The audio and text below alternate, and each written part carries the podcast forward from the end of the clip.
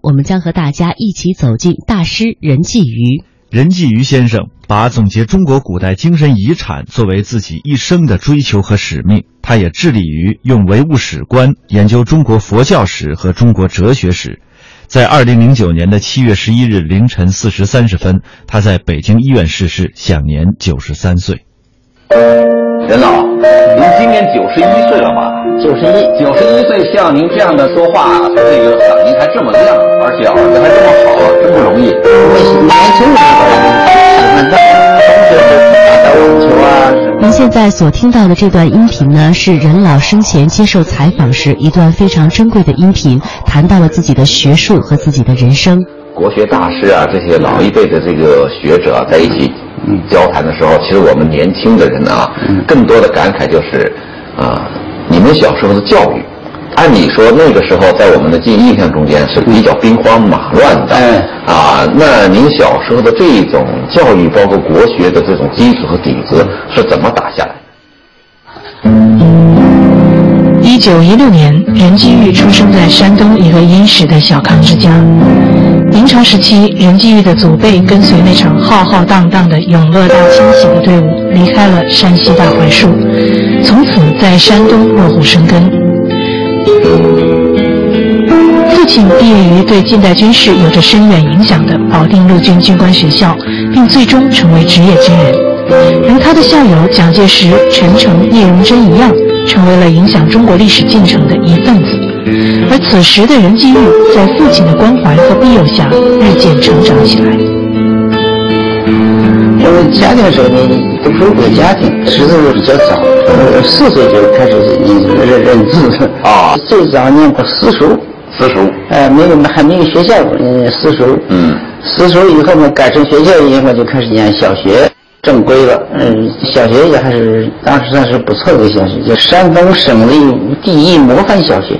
就现在大明湖那边吧，哎，咱就现在大明湖小学，啊，就在大明湖小学小学啊，，嗯。人们何必放学问？不小学的生活为任继愈的国学功底打下了坚实的基础。知道。那个时候就开始念四书啊，嗯，小学时候念呃孟子、念《论语》， 《论语那个时候就要求背，对，嗯，背经叫读经，嗯读经嘛，对啊啊，还有这个习字课、写字的课，在堂上写，老师就告诉你这笔怎么拿，啊 应该怎么弄正呢是吧哎哎别怎么笔尖呢啊这样啊这当时改，嗯就是这一画怎么写歪了，那一画怎么样啊， 写好了画个圈儿，啊哎，对对。 一九四二年，硕士毕业的任继愈留在北京大学哲学系任教，教授佛教课程。从一九四二年算起，任继愈在北京大学的教书生涯长达二十二年。他将自己在北大院落里的一间书房命名为“浅斋”，决心要以打持久战的精神潜行下来，读书做学问。二十年后，一九六一年，在即将离开北大之前，他主编的四卷本《中国哲学史》由商务印书馆正式出版。与之前冯友兰和胡适的哲学史不同的是，同时也是中国第一部系统的以马克思主义思想为指导的研究中国哲学史的著作。这套书在接下来的几十年里被再版二十多次，成为了教科书中间的经典。其学术地位在今天看来依旧无法抹杀。更加重要的是，任继愈在这一部巨著的整理过程中，得出了让学术界震惊的理论。他认为，儒释道是中国精神的三大支柱。此论断一出，学术界一片哗然。接下来，让我们把时间退回到二零零五年，在那一年的四月十四日，经过任先生再三要求，终于从担任了十八年的中国国家图书馆馆长任上退下。那一天呢，是他八十九岁生日的前夕。那一年，他住在北京三里河南沙沟一个非常普通的大院里。这位国学大师依然不清闲，尽管他的右眼二十多年前就已经失明了。左眼的视力也只有零点六左右，但依然习惯了每天早晨四点起床，一直工作到八点，孜孜不倦地从事着两部鸿篇巨制的总编撰工作。《中华大藏经》历经十五年的呕心沥血，历经完成了一百零六卷的一点二亿字，续编呢还有三四倍的数字，刚刚进行了一年。那个时候，煌煌七亿字的《中华大典》是新中国成立以来最大的跨世纪出版工程。这个工程已经进行了十年，在二零零五年的时候，刚刚完成了三分之一。任先生说过这样的一句话，他说：“我始终记着我的老师熊十力先生的勉励，做学问就要立志做第一流的学者，要像上战场一样义无反顾，富贵利禄不能动其心，艰难挫折不能乱其气。”大半个世纪以来，任先生正是如此的身体力行。作为一名传统的知识分子，他经历了中国历史上最为动荡的二十世纪。这种巨大的世纪的动荡，也促使他探寻人的价值、社会发展的方向以及中国现代化的轨迹。他以惊人的兴趣和精力，广泛的研究哲学、神学、历史、文学等等，并且在相关的领域成就卓越。《汉唐佛教思想论集》《中国哲学史》《宗教大辞典》《中国道教史》《中华大藏经》《中华大典》这些学术著作，也为他赢得了持久的注意力和广泛的敬意。他同时还创造了一个奇迹，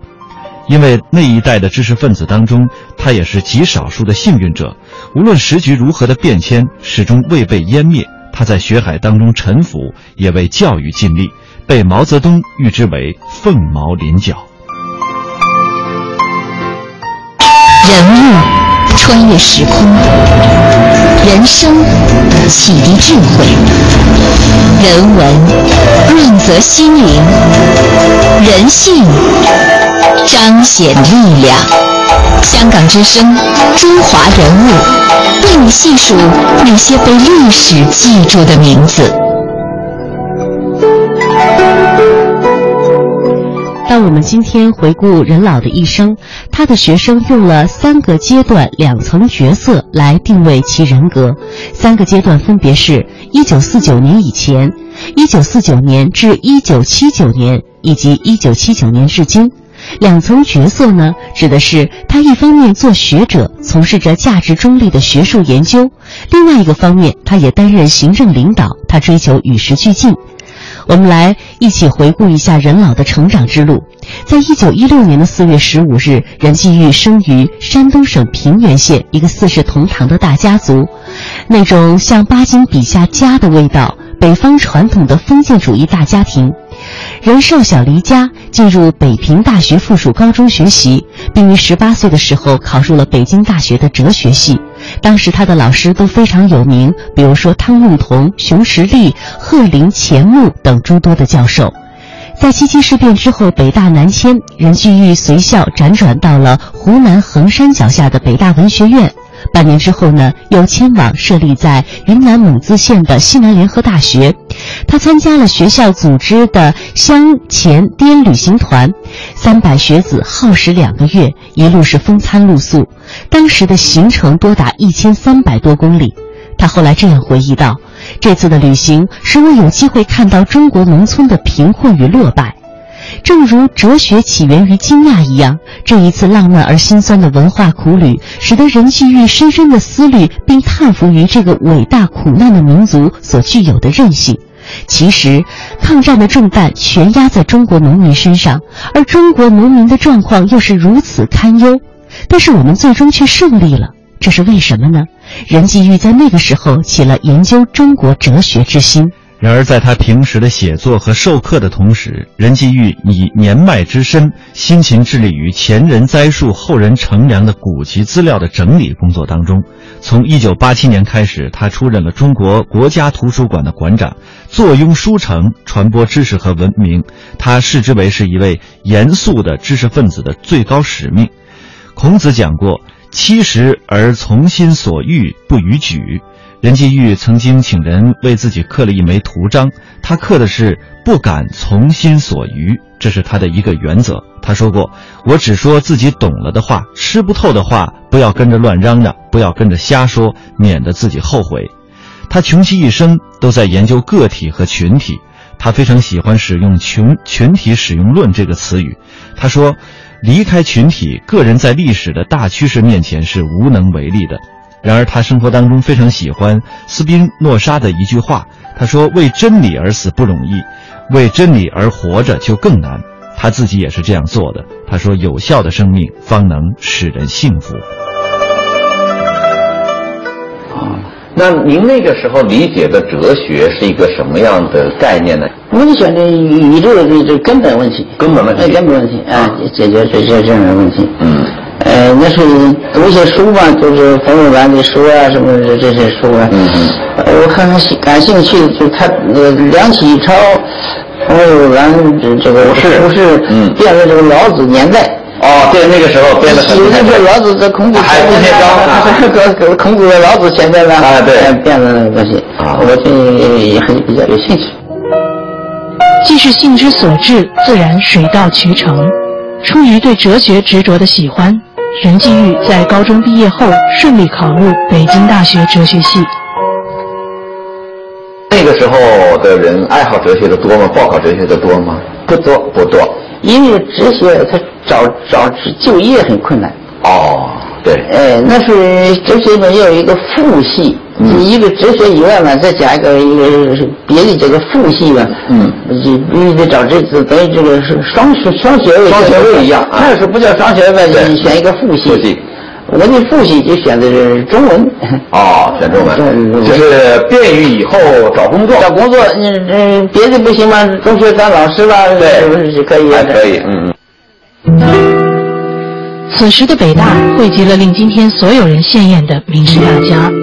鲁迅、钱穆、胡适、闻一多、汤用彤、金岳霖等等，已是不胜枚举。任继愈畅游其中，汲取养分，如饥似渴。我也是在北大哲学系毕业的啊啊，我就觉得北大的这个学风啊，和这个别的学校的确有很大的不同，就是嗯它是，它还是有自己的自由主义传统，哎，有点宽松啊，啊，很宽松哎那那啊啊！老师上课从来不点名，哎啊，学生什么时候进来，什么时候出去无所谓，哎对对啊。然后的话，这个教室上课从来没有标准教材，哎对对啊，是吧？都是教师自己的这一个研究的成果，啊，嗯，那是要求教授，你要是个教授，你要讲你自己的。那那对对啊，呃，那反正用采采用课本这样子都都不不不大受欢迎。啊那是学校要要求点点名查查考考核考，教授都不愿意点名，嫌麻烦。不愿意对。有一次，这个孟森教授，孟森啊教民教民情史的，啊他点一次名。啊点一次名，他因他孟森教授他的讲义编得很好，嗯每日选了课都有份讲义，讲义拿到讲义他就不他不来听了不一定听了，啊对对他这有四五个人在也在那儿听，啊，听了那个，嗯他别人就替他答道，嗯嗯就是张国仁他答道答，道这李文佑他答答道道啊，讲完了以后，嗯孟生先生说。今天这个大家人来的不多，倒是都 到了。据采访过任老的记者这样回忆，他尊重每一个来访者，穿西服、打领带、亲切握手，选择角度配合拍照。采访时间当中，他始终是腰板挺直，双脚合拢，双手窒息，精气神儿十足。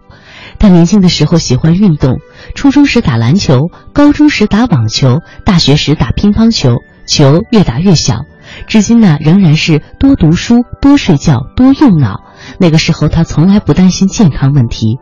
他以耄耋之年关注新鲜的事物，上网冲浪，并且希望记者通过电子邮件和他保持联系。他喜欢散步和听音乐，思路清晰，言语温和，做事认真。当谈到中华大藏经时，他坚持从高高的书架上亲自取下一部厚厚的砖头，站在记者身边一一的指点。他也关心青年，乐意为青年服务，在国家图书馆馆长任上坚持为读者铺红地毯，而自己的办公呢是因陋就简。据记者回忆说，和这样一位高人单独坐在一间干净的屋子里采访谈话是一种幸福，作为采访者、交流者、聆听者和受益者，呃很多记者的感动是无以言表的。很多记者在临别时会向这位绅士深深地鞠上一躬。湘琴街旅行团一九三八年二月二十日出发，四月二十八日到达。除去车船代步，实际步行四十天，平均每天三十公里，步行旅程长达一千三百公里，被称为是中国教育史上的长征。这次旅行，任继玉跟随先生们一路考察民风民情，所受的震撼超乎想象。印象最深的呢就是贫困，对贫困落后，落后，哎，嗯，这个对我也印印象很深刻，教育也很大。对，嗯，但是我就想，你看，这这那么个贫困落后的那个那些老乡，嗯支持这个抗战，支持因抗为战因为出力的是他们，第一线的这个这当兵的都是他们的，对，出命的也是他们的，这是出钱的也是他钱们也是他们的，是我我觉得中华民族这个没有亡啊，这个这个这个底子太厚了。嗯哼哼，对，中华文化总有一些这个值得这个骄傲的地方，值值得骄傲得的地方值得研究的地方嘛。过去研究的不够啊，我就从那开始一一开始决心搞中国这个。任继玉在后来的带有自传性质的《我的追求》一文中这样写道：“我深信探究高深的学问，不能离开哺育我的这块灾难深重的中国土地。从此，我将带着一种沉重的心情来探究中国传统文化和传统哲学。尽管当时的文化界满腔赤诚，然而战争带给他们的创伤依旧无法平复。对于这场文化界的长征，有人曾经批评说，那时的中国文化人没有拿出足够的勇气去抗争，是懦弱的表现。这样的评价未免有失公允。弗吉尼亚大学历史系的一位教授在对此研究了十年之后，做出了这样的评价。他说：“西南联合大学是最有意思的学校，它在最艰苦的条件下保存了最完好的教育形式，培养了最优秀的人才。”一九三八年四月二十八日，最后一支南迁的队伍抵达云南。五月四日，长沙临时大学正式改名为西南联大。不久后，任继玉在那里完成了毕业答辩，此后以哲学为业，终其一生。走上中国哲学史的研究这条路上头，啊，您觉得哪几位先生对您的这个影响最深呢？克林是一个，克林是一个汤用彤是一个，汤用彤先生，哎，嗯，还有一个熊十力先熊生，十力先生。那当时候汤用彤先生给你们开的主要是魏晋玄学我以前是一种，啊，汤用彤也讲我我外国这些，也讲外国我外国这我们也听。也各篇，那时候有对西南联大以及北大有有个要求，你研究中国的必须学外国的，嗯嗯嗯嗯，呃研究外国也要学中国的，要学点中国的呃融通啊，这个中外呃交流啊，嗯那时候学风就这么个好。那个年代的联大学生，因为先生们集集一堂，百家争鸣而受益匪浅。战争给他们带来了意外的机遇和收获。老师中间呢，啊也是这也是百家争鸣啊，百家争鸣较劲儿。嗯你比方这个老师开课吧，这个文艺都要讲讲这个《楚辞》，嗯讲唐诗，嗯啊北大有叫做罗庸，也讲《楚辞》，也讲唐诗。嗯，今年的文艺呃闻一多讲唐诗啊呃罗庸就不讲唐诗了啊第二年罗庸也开唐诗，闻一多就不讲不唐诗讲了了啊，这点有点分庭抗礼的这意这思学生就很得益处。啊，对，那时候沈有鼎讲《易经》，嗯讲《易经》呢，这个《易经》很难很难懂嘛，听选的人也不是很多，有这么十十来个人嘛。听《易经》有一个就是闻一多。啊，他去听，哎，他就听，啊啊他坐那儿听哎嗯听，嗯哎，呃，最最有个特色的就是西藏联大的这个学术空气比较浓厚，啊，你每天的晚上啊，呃，有这自自由讲演，嗯有海报出来，什么什么先生就就讲什么东西，嗯那时候我们就听到好多那些学学学生老师们讲他是擅长的东西，嗯嗯，是熊十力先生当时是在哪呢？熊先生一直是在北京大学，不是教授。对，他是专任讲师。那时候北北京大学有个规定，嗯，教授要开三门课，哎，不开三门课里面只能当讲师。嗯那时候鲁迅就是讲师，啊，鲁迅在北大教中国小说史，小说史他讲师，嗯，闻一多，嗯讲《诗经》，那是清华大学的教授，嗯，到北大了嘛，就是兼任，就是讲师，讲师 哎，是这么哦规定。啊，讲师呢不给路费，学校不管，嗯自自己去。那是熊十力先生是冒着大雨坐那个敞篷车，嗯运煤的那个车，运煤车呃，搭那个车跑到汉口，啊，然后找他的学生，学生又当校长，嗯住在那个学校里头，给他安排到房子，嗯哎，有这么个情况。啊后来这西西南联大知道熊先生去了以后嘛，就请他做教授。啊，从那开始呢，这熊先生是教授，就算教授了啊 哎不是讲师。溯华夏五千年，英才辈出。激扬文字，书写风流。跌宕声韵，记录千秋。征战沙场，气吞山河。这里是香港之声《中华人物》。接下来的时间，我们通过任继愈先生接受采访的两段文字内容，我们来了解一下先生的观点和学识上的风度。记者这样问道：“您担任了十八年的中国国家图书馆馆长，那与前任的像马旭伦、梁启超、蔡元培、丁锡林、朱公相比，您主要做了哪些事情呢？”任先生这样答道。梁启超先生政治上失意之后，就到图书馆来了。他说：“我们这个图书馆的任务应当区别于一般公共图书馆，性质属于贵族图书馆。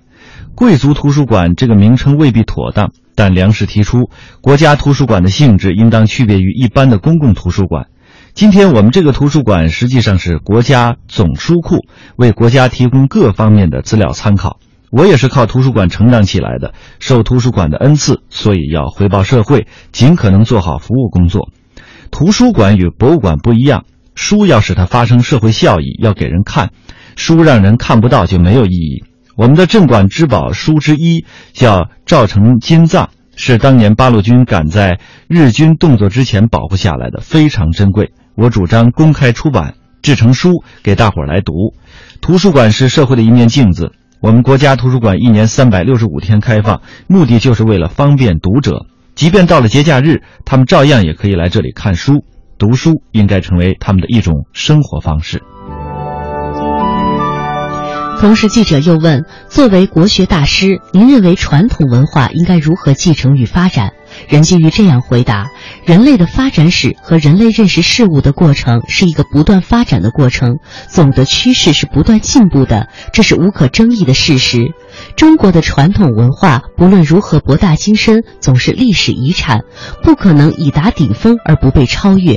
有些人喜欢把古人的智慧和成就拔高到离奇的程度，如把《周易》《河图》《洛书》等一些古典文献或传说捧为至高无上的经典。从历史唯物论的观点看，有两种错误对待传统文化的态度是不可取的。一种是采取虚无主义或者是取消主义的态度，全盘否定中国的传统文化，把它们通通归为封建、迷信、落后，甚至把近代中国的贫弱和存在的困难归咎于传统文化。第二个呢，就是全盘肯定，这两种表面上极端对立的态度，其实后果是一样的，既曲解了中国的传统文化，也妨碍了建设新文化。后面的这种心态其实更为有害，也更值得我们注意。从辩证唯物论的观点来看，任何事物总有局限、不足和未定的因素，何况是数百、数千年的文化遗产。我们在肯定古代传统文化博大精深时，不能不承认其中有许多错误的东西，这不足为怪，也不足为讳。否认这些缺点就是不科学的态度。把传统文化封闭起来，无限拔高，批拒绝批判和扬弃，拒绝吸收现代科技成就来改进，最后的结果一定是断送了中华民族的文化。任何文化在继承的基础上才能够创新，只有社会主义新中国才能继承人类精华部分为我们所用，吸收一切有益于现代科学技术发展的东西，使之重现辉煌，再攀高峰。这才是真正热爱祖国传统文化遗产的正确的做法。